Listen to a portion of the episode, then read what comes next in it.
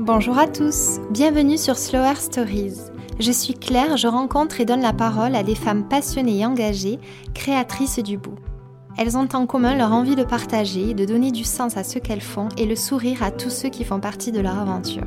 Parce que pour moi, c'est ça le beau, réussir à transmettre des émotions, des moments de joie et de bien-être grâce à son activité. Slower Stories est un espace sororal bienveillant et inspirant qui valorise la puissance créatrice des femmes présentes en chacune d'entre nous. Pour cet épisode, j'ai le plaisir de recevoir Charline, fondatrice de la marque de vêtements collaborative éco-consciente Rier. Atteinte d'endométriose, Charline nous raconte avec beaucoup d'émotion comment cela l'a amenée à lancer sa marque, comment elle a fait face à la maladie et ce que ça a changé en elle, son désir de transmettre une vision bienveillante et collaborative de la mode, mais aussi comment elle organise son quotidien d'entrepreneur et nous donne son meilleur conseil pour se lancer. À la fin de cette belle conversation, Charlie nous partage sa vision du beau et du bien-être et se dévoile un peu grâce au traditionnel petit quiz de cette émission. Bonne écoute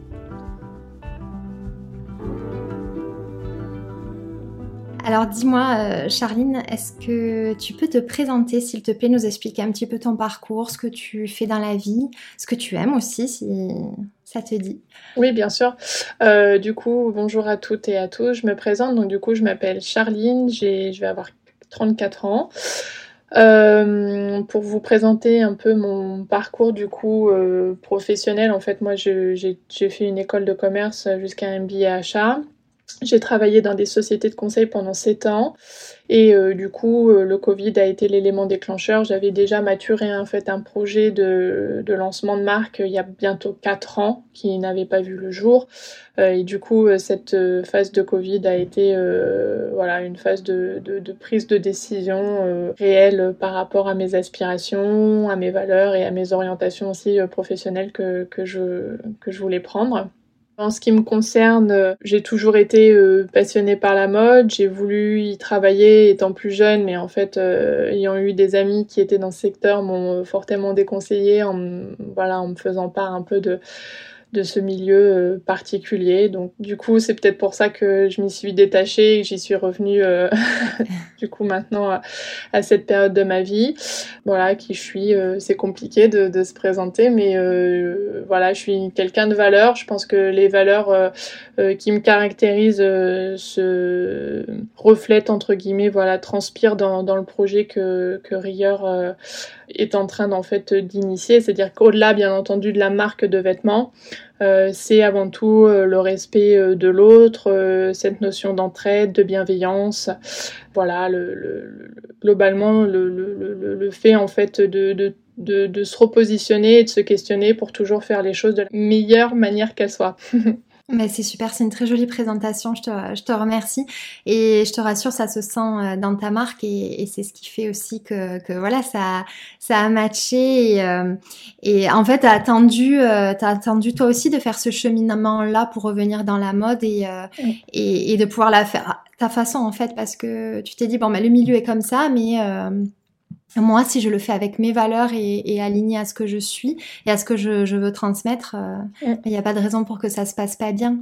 Et dis-moi comment tu vas. Je sais que c'est c'est pas évident avec euh, ce qu'on a traversé pendant un an. Euh, on espère tous y voir un petit peu la fin.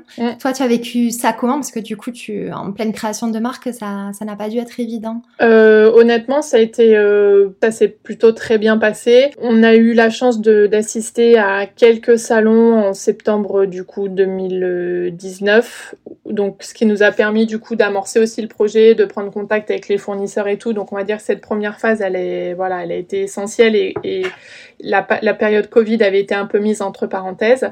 Et après tout du long jusqu'à euh, là euh, mi-mai, euh, tout s'est bien passé. On a pris du retard dans notre prod parce qu'en fait notre atelier été fermé pour cause Covid. Donc euh, voilà, mais on va dire que globalement on a eu on a eu quand même la chance de rencontrer les fournisseurs et puis de, de, de bout en bout, globalement, ça s'est très bien passé. Moi, je faisais des allers-retours parce que l'équipe en fait de, de, création est à Paris. On, a toujours pu se rencontrer, euh, voilà, dans, de, dans des contextes bien entendu où la sécurité, le masque, etc.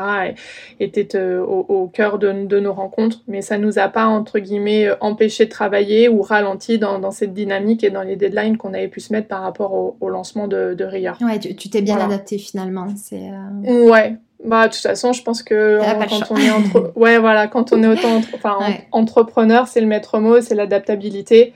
Et que, voilà, par rapport au contexte, aux problèmes qu'on peut rencontrer, bah, c'est de savoir aussi euh, rebondir et puis euh, fonctionner avec, euh, avec les barrières qu'on peut nous mettre au quotidien. bah, c'est ça, c'est formateur en fait. Ouais, complètement. Mm, mm. et du coup, tu es quelqu'un de, de, plutôt speed ou de slow dans ton quotidien?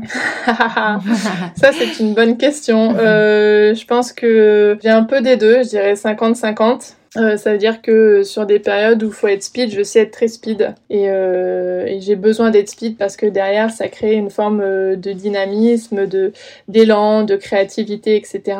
Et j'ai aussi besoin d'avoir mes besoins, euh, mes périodes slow qui me permettent justement de réfléchir, de me poser, de me reposer parce que bah, mine de rien au quotidien, c'est quand même euh, très intense, très très intense. Donc du coup, euh, j'ai besoin d'avoir ces, ces, moments slow qui me permettent de me recentrer sur moi-même et puis d'apporter euh, euh des choses aussi nouvelles, euh, des idées auxquelles peut-être je n'aurais pas pensé si j'avais eu tout le temps euh, cette, cette tête dans le guidon, entre guillemets. Ouais. Mm. J'essaie de. Voilà. D'équilibrer un petit peu. D'équilibrer. Après, il y a voilà, à la mm. fois une question mm. de, de tempérament, de, de personnalité, et puisque l'activité te demande finalement. C'est ça.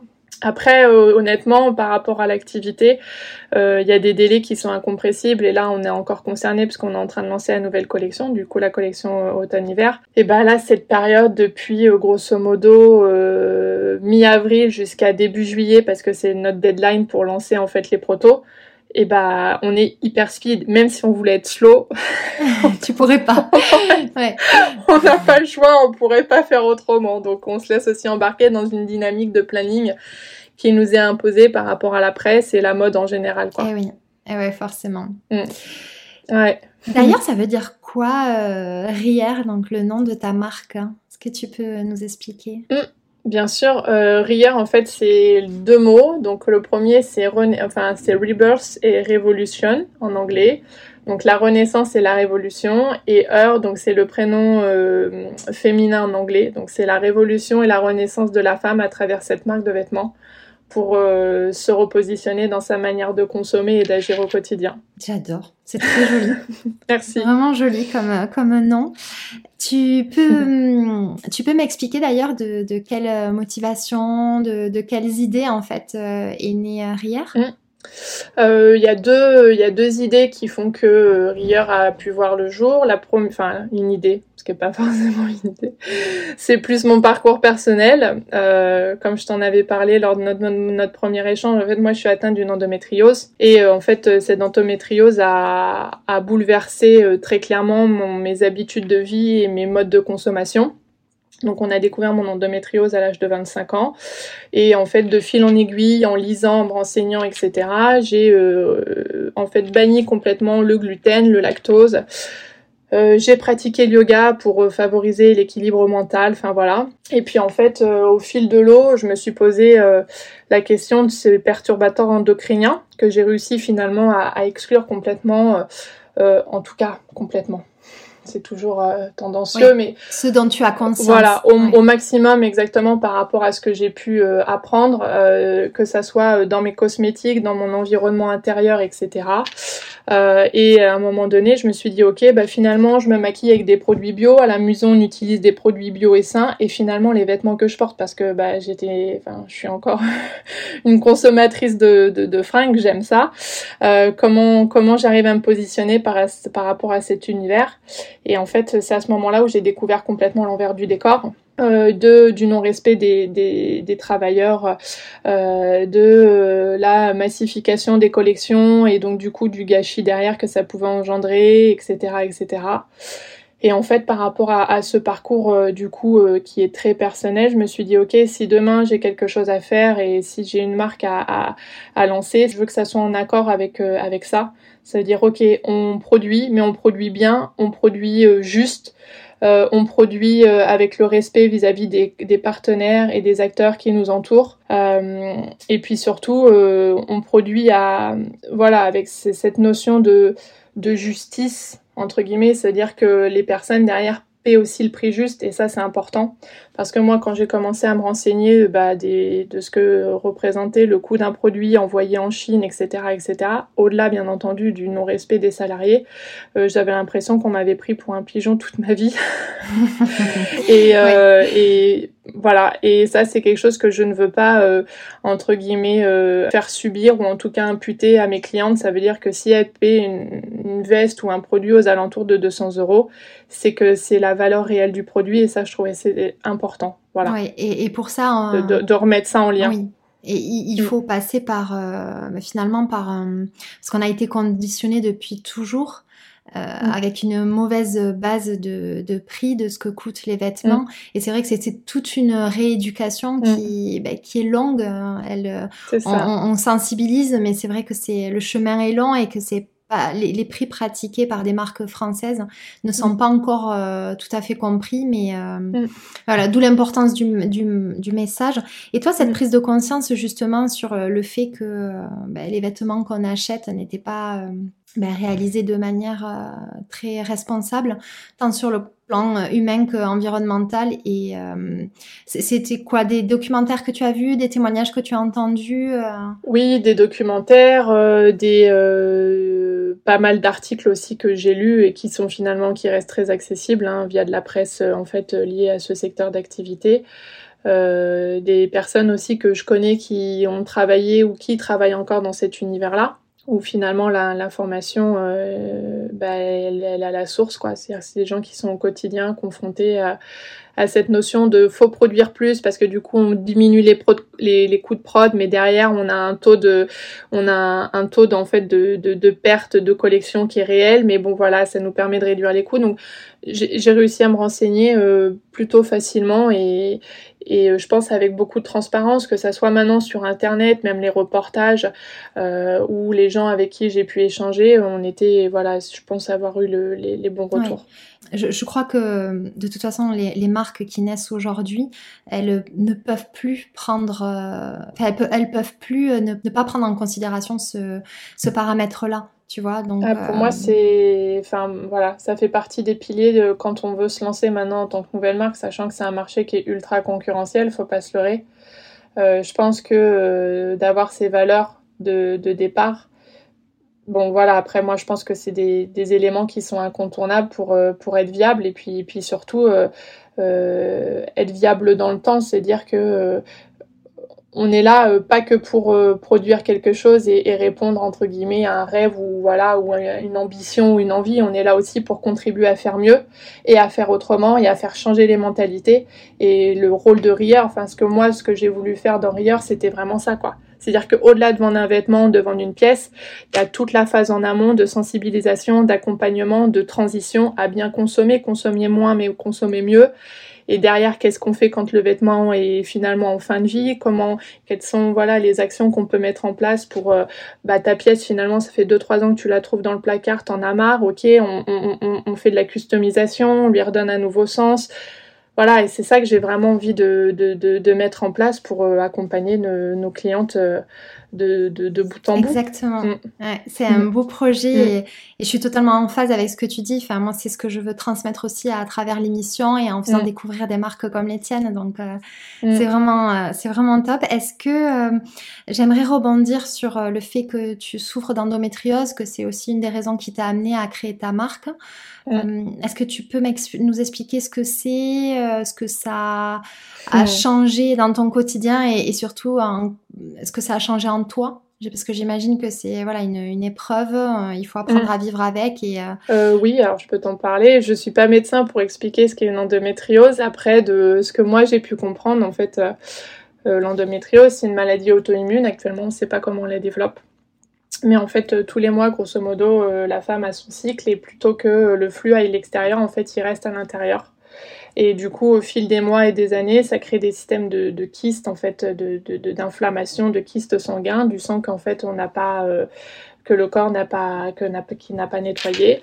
Et ces inflammations peuvent se retrouver au niveau de l'utérus, du rectum, ça peut monter jusqu'à l'estomac, l'intestin, peu importe. Euh, donc voilà, euh, des douleurs, rapports sexuels, grosse douleur au moment des règles où on est très très fatigué. Enfin bon voilà, un quotidien qui reste assez euh, lourd en tout cas compliqué, si on veut avoir une vie normale. Mais euh, je sais pas moi quoi, te, quoi te dire. Ça a été une grosse épreuve en fait au départ. C'est ce que je t'avais dit euh, par euh, la première lors de notre premier, premier échange. Et en fait voilà il y a eu des steps. Il y a eu le déni, non, oui.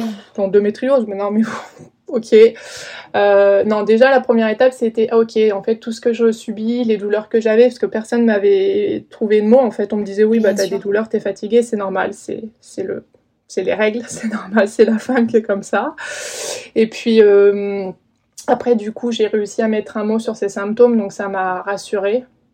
Après, j'ai eu cette phase de déni, de me dire euh, ouais non en fait cette maladie c'est bullshit, je veux pas en entendre parler. Et puis après, euh, il y a eu cette phase, euh, cette phase d'écoute où je me suis dit, ok, bah, l'endométriose, elle est là et elle est là pas par hasard. Donc, euh, qu'est-ce que tu fais? Comment tu fais pour, pour écouter le message qu'elle veut t'envoyer? Désolée, je suis un peu émue. Oh.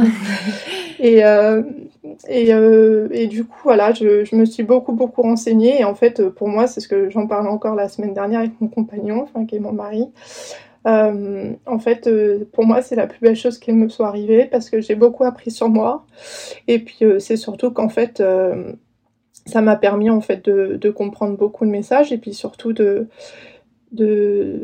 d'être dans le dans l'acceptation de cette maladie et dans l'acceptation du coup de plein de choses dans la vie mais dans l'acceptation de la maladie et du coup de voilà de, de, de, développer plein de plein de choses la positivité le euh, réussir à relativiser parce que finalement quand on a la santé on a tout. Et ça on ne comprend pas quand on voilà. Non ça c'est certain. Mm. et euh, voilà. Et euh, en tout cas maintenant je suis je suis pas dire qu'on est guéri parce que l'endométriose on n'en guérit jamais. Mais moi j'ai fait le choix de pas avoir de traitement. J'ai pas de traitement hormonaux. Je vis très bien maintenant. J'ai eu trois opérations. Mais je vis très bien. Je j'ai plus de douleur donc on va dire que je me suis réconciliée avec cette endométriose et qu'on vit main dans la main toutes les deux. Tu as fait un très très beau travail et tu peux être fière de toi, vraiment. En fait, T'imagines, euh, tu, tu pourras avoir euh, mille façons de euh, bah, de faire face à cette épreuve-là et c'est la plus belle des manières. Et avec ta marque, justement, tu vas pouvoir transmettre ce que, ce que tu as appris finalement indirectement. Et, euh, et c'est grâce à cette force-là que, que mm. tu en es là aujourd'hui. Donc moi, je te félicite. et je te remercie d'en parler aujourd'hui. Je, je sais que c'est quelque chose de difficile, mais c'est important parce que les, les autres personnes qui en souffrent, moi j'ai des amis qui en mm. souffrent, euh, en t'écoutant, eh ben, elles vont se sentir euh, comprises. Et je te remercie pour ça. Un grand plaisir et désolée d'être émue, mais voilà, ça fait. Mais non, tu plaisantes, attends. C'est ce qui fait de toi une humaine, c'est normal. Alors justement, euh, c'est étroitement lié à, à, tes valeurs, à ton vécu. As fait, euh, tu as fait le, le choix de d'avoir des créations 100% françaises, mm. sans substances toxiques.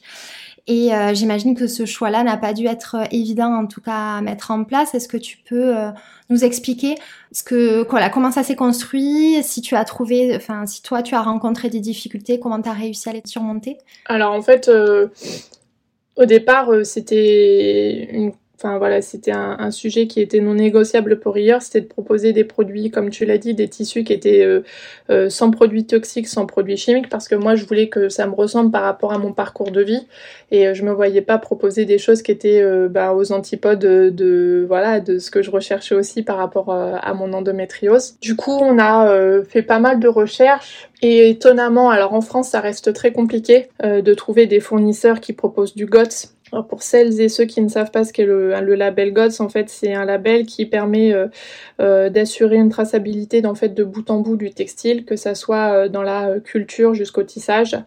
et du coup, toute la partie réalisation en fait des tissus sont faits uniquement, sont certifiés bio avec euh, des normes euh, en fait sociétales et environnementales très bien contrôlées en tout cas enfin voilà qui, voilà c'est des normes qui sont bordées avec des audits très réguliers.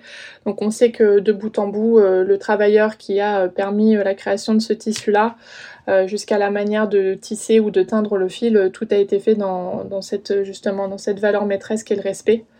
Et donc du coup, pour répondre à ta question, les, les, tisseurs français, c'était compliqué de trouver du GOTS ou avec euh, des quantités énormes qui nous étaient imposées. Nous, en tant que jeune marque, bah, c'était pas possible. Donc du coup, on a un peu élargi notre scope de recherche et on s'est tourné vers des fournisseurs allemands. Alors du coup, qui parfois peuvent proposer des choses plus basiques parce que bah voilà, c'est les fournisseurs allemands, c'est comme ça. Contrario, euh, l'italien va être hyper précurseur, hyper modeux, etc. Ouais, ouais ça c'est la rigueur allemande. Ouais, c'est ça, exactement. Mais justement, ils ont des cahiers des charges, comme tu dis, euh, eh euh, voilà, très stricts et derrière qui leur permettent peut-être de pas sortir du de, de, de, de grandes originalités ou de grandes innovations. Mais en tout cas, on sait que les tissus sont de qualité, ils sont tous certifiés GOTS. là, je me suis fait référencer sur pas mal de marketplace et forcément, ils me demandaient d'où venait le fil, où est-ce qu'avait été faite la culture de coton, etc., etc.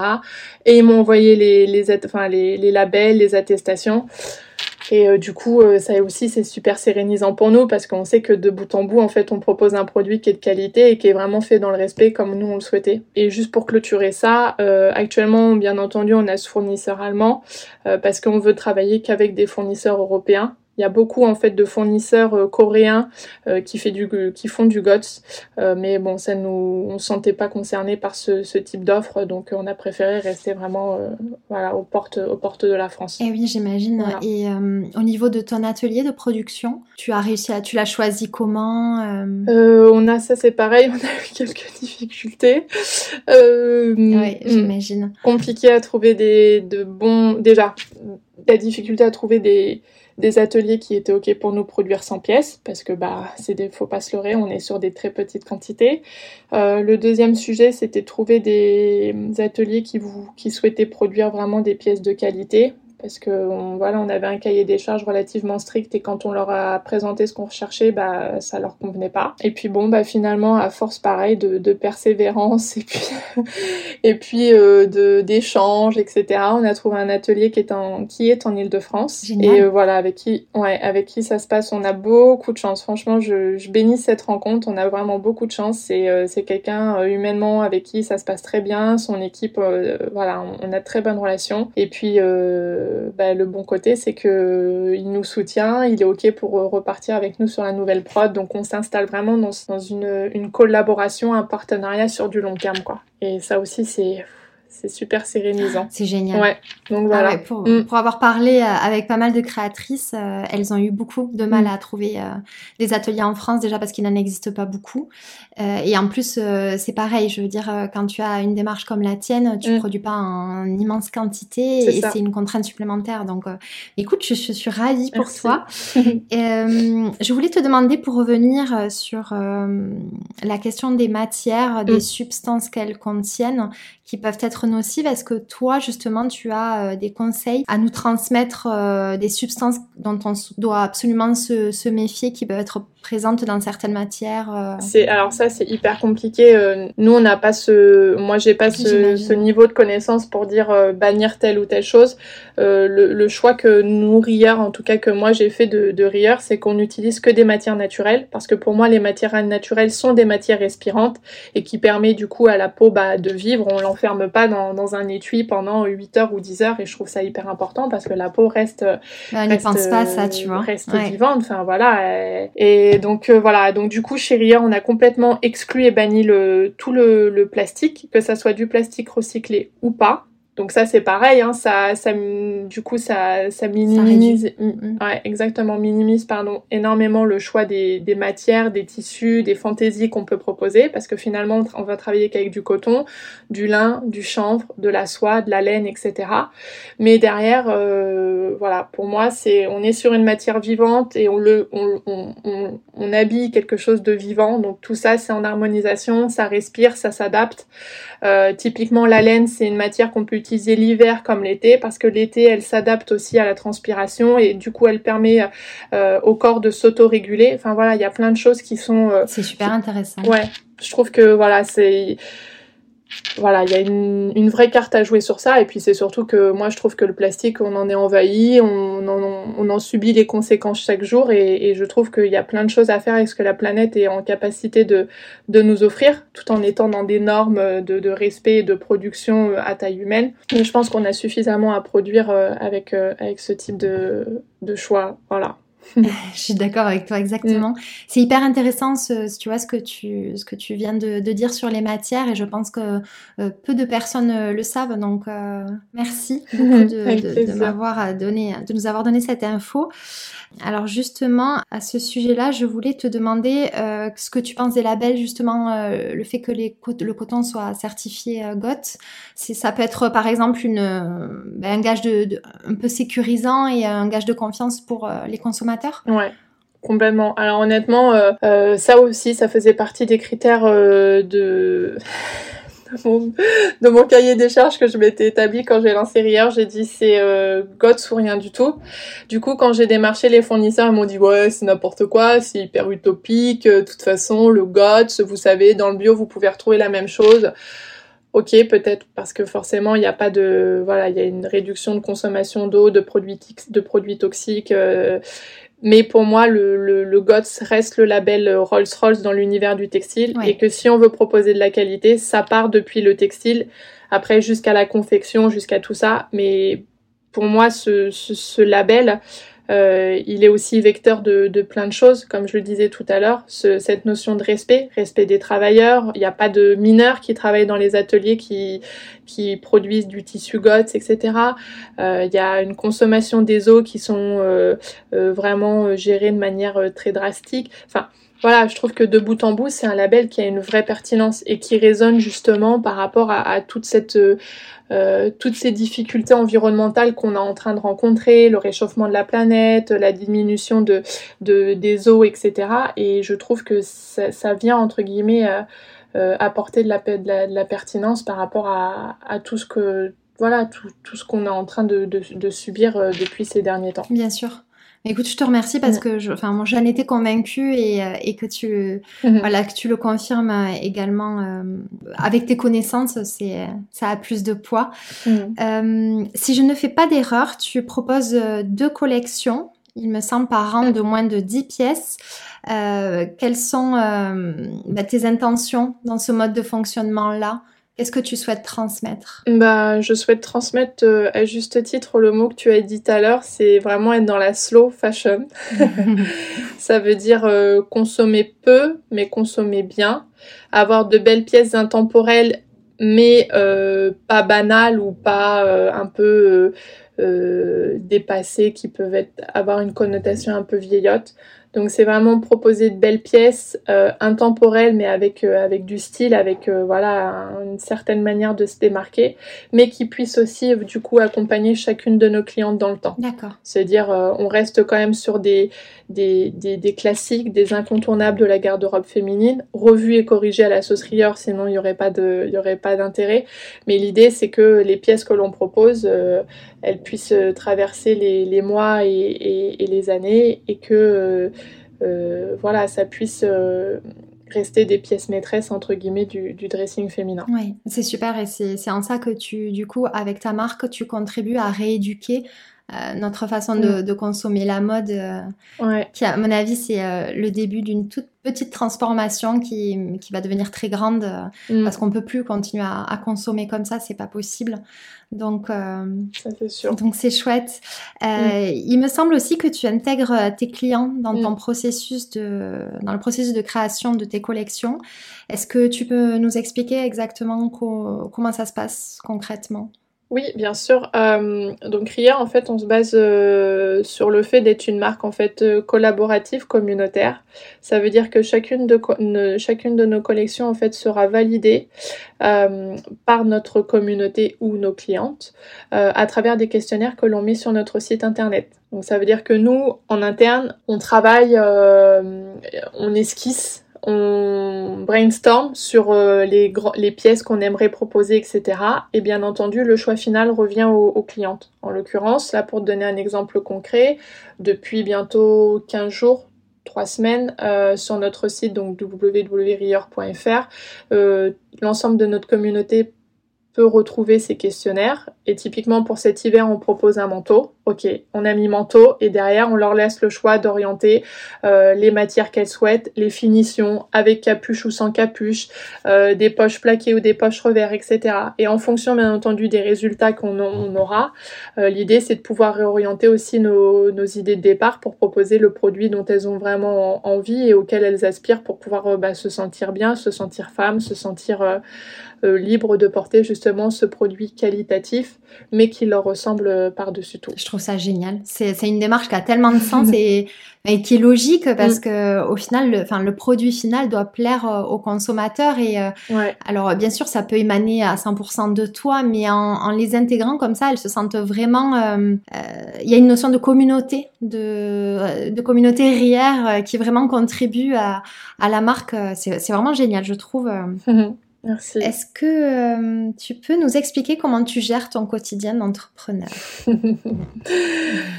Euh, En fait, je, ne le gère pas. Euh, je me laisse porter parce que. Ta réponse.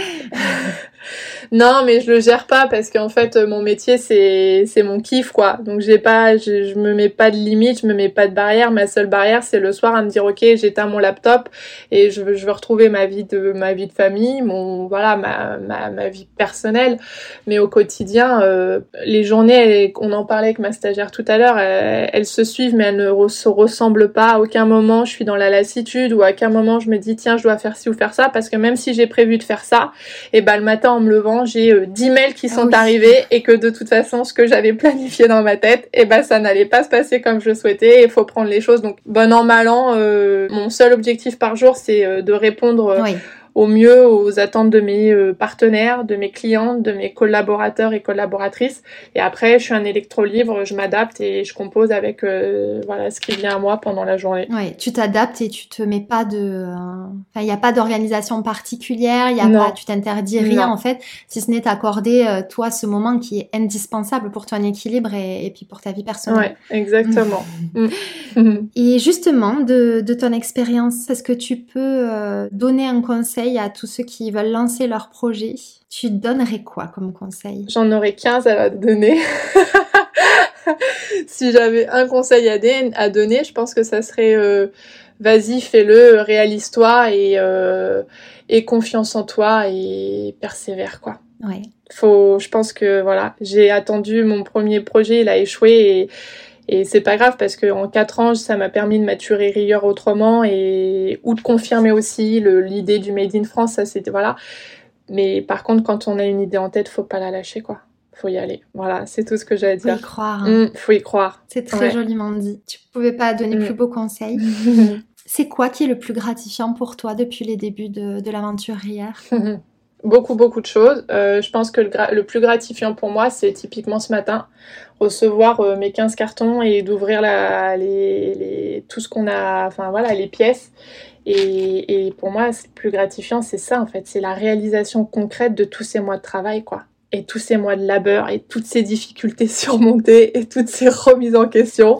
et ce matin, c'est ça y est, elles sont là ces pièces quoi. Ça fait presque un an qu'on bosse dessus et là on part dans une autre aventure, mais la gratification elle, elle est à cet instant présent. Eh c'est juste énorme quoi. Et alors je souris parce que du coup involontairement on a choisi ce jour pour enregistrer. Ouais. Un jour qui est sous l'émotion euh, intense euh, de tout ce travail. Euh, complètement. C'est génial. Mm. Ah bah, ça me fait très plaisir. Est-ce que tu peux me donner ta définition de faire le beau?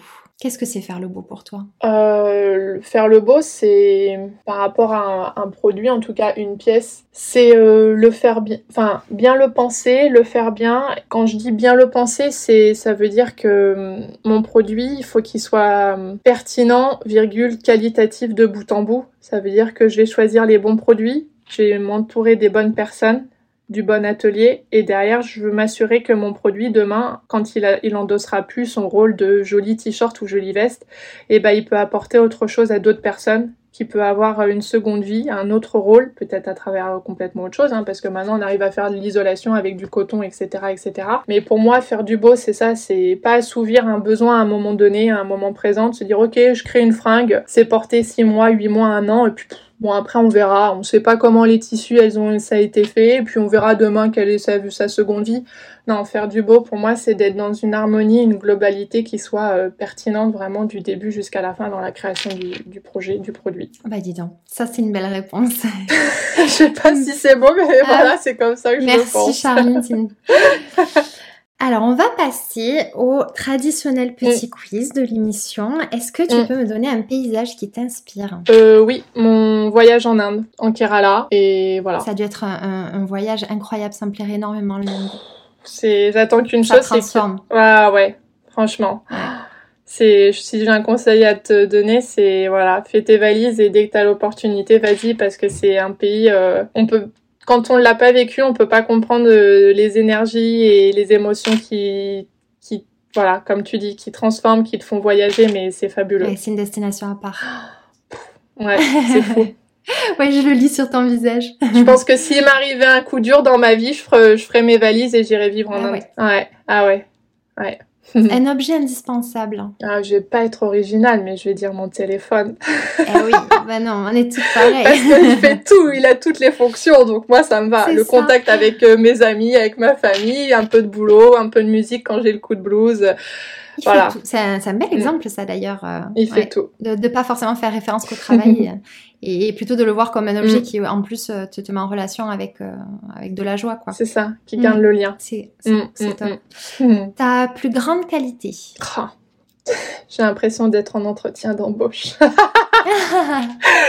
ma plus grande qualité, euh, je pense que c'est ma bienveillance, le fait de vouloir voilà le meilleur pour les pour ceux qui m'entourent et voilà et leur donner tout ce que j'ai à leur donner pour que tout soit bien. Ok. Une mauvaise habitude. une mauvaise habitude. Euh... C'est une bonne question. J'ai le droit à mon joker et d'y revenir plus tard. Bien sûr. Euh, un film qui t'a particulièrement euh, marqué, plus. Il y en a plein qui m'ont marqué, mais si on reste dans l'idée de l'Inde, dans, dans l'idée de l'Inde, c'est Slumdog Millionnaire. Ah, c'est un beau film, je l'ai vu, je l'ai adoré aussi. Ouais. Il est très, très prenant aussi. Mm. Mm. Une matière. Euh, une matière, euh, je me dis, bah, c'est la collection aussi qui m'influence. Peut-être que dans six mois, j'aurai pas la même, euh, la même réponse, mais ce satin de coton là qu'on a utilisé sur notre première collection, qui est doux, qui est soyeux, qui est, qui est à la fois léger, qui t'encombre pas, mais qui te permet de te sentir bien. Ah ouais, tu, tu donnes envie là. Est-ce que tu as un rituel bien-être euh, Oui, autant que possible mon yoga. Ok, mm. on a le même. Merci le yoga. Ouais. Sans lui, je sais pas ce qu'on ferait. C'est clair. Mm, mm. Une Madeleine de Proust. Mm-hmm. Euh, une Madeleine de Proust, euh, je te dirais un plat de ma mère, euh, typiquement la blanquette ou voilà un bon petit plat à partager entre nous. Ouais. Ouais. Un plat familial bien français euh, qui te rappelle ton enfance. C'est ça. Ok. Un mantra qui t'accompagne au quotidien. Alors un mantra, bah, il est accroché là. C'est euh, ce que tu acceptes des autres montre ce que tu penses de toi-même. Ah c'est très joli ça. Mm. Ouais, ça en dit euh, beaucoup. À méditer. Ça porte à la voilà à la réflexion. Ok.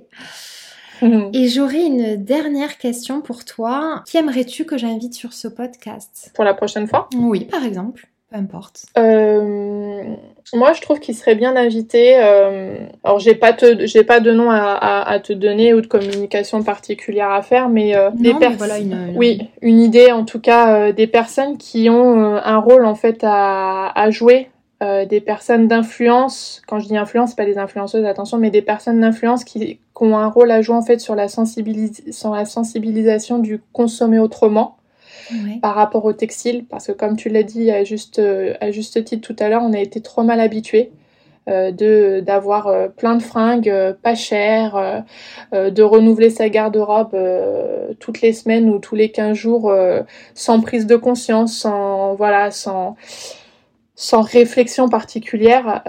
moi, je trouverais ça intéressant de d'interviewer de, peut-être un spécialiste dans l'univers de la mode, du textile, de la prod ou je ne sais quoi, mais qui puisse expliquer en fait exactement quel est l'envers du décor de ça et quel est l'impact euh, dans la fabrication, Mhm. ce que ça implique euh, pour que les gens aient un, voilà, une vraie transmission d'informations, mais au-delà de d'une marque, d'un créateur où nous on a fait notre job, enfin logiquement on a fait notre job de se renseigner, mais quelqu'un qui soit neutre et qui, qui ait son rôle à jouer dans la sensibilisation du consommer autrement. Ok, super, super, c'est une très bonne idée. Mm. Où est-ce qu'on peut retrouver ton univers, tes créations, euh, ce que tu partages? Alors du coup, euh, notre, no- notre univers, il se retrouve bien entendu sur notre page Instagram, qui est rieur-du-bas-fr, notre site internet, comme je l'ai cité tout à l'heure. Et puis, euh, bah, Rieur est en train d'éclore un peu plus chaque jour. Donc on- mon, souhait, c'est qu'on puisse en fait, euh, que vous puissiez en l'occurrence retrouver nos pièces dans des boutiques pour pouvoir les essayer, vous les approprier, comprendre aussi, voir les finitions, apprécier justement ces, ces touchés, etc. Donc du coup, à Paris, je, serai, je suis présente dans la boutique du dressing responsable. Et puis, euh, ben, c'est en train de se mettre en place. Donc euh, j'espère euh, qu'il y aura plein d'autres belles boutiques avec qui je, je vais pouvoir tisser des choses et que voilà le rieur, en tout cas que la marque et les produits puissent devenir beaucoup plus accessibles, pas dans le sens financier haute, mais qu'il n'y ait pas forcément cette barrière de l'écran où on puisse pas finalement mesurer tout ce que ça représente, mais qu'il y ait un, un contact euh, physique et, et réel avec, euh, avec les pièces qu'on propose. Génial. Écoute, je, je te le souhaite et honnêtement, j'ai aucun doute là-dessus. Merci. Euh, Écoute, Merci. euh, Charline, on arrive, on est arrivé à la fin Mhm. et euh, je voulais vraiment te remercier parce que tu m'as beaucoup émue, vraiment. Désolée. Tu m'as émue, tu m'as épatée par, tu m'as émue et, et épatée par ton courage et euh, vraiment félicitations et euh, longue vie à et, euh, et continue comme ça. Merci vraiment. beaucoup. Merci. Je te dis à très bientôt. Mm, Merci pour ce moment de partage, Claire. À très vite. Avec plaisir, merci à toi. Bel après-midi. Au revoir. J'espère que cet épisode vous a plu, j'ai pris beaucoup de plaisir à l'enregistrer. Si vous souhaitez me soutenir et ne manquer aucun épisode, je vous invite à vous abonner sur votre plateforme d'écoute et pourquoi pas, si le cœur vous en dit, à noter le podcast et à laisser un avis, ça m'aidera à le faire connaître. Je vous retrouve dans 15 jours pour une nouvelle histoire inspirante. En attendant, on se retrouve sur le compte Instagram Slower Stories pour plus de contenu et prenez bien soin de vous.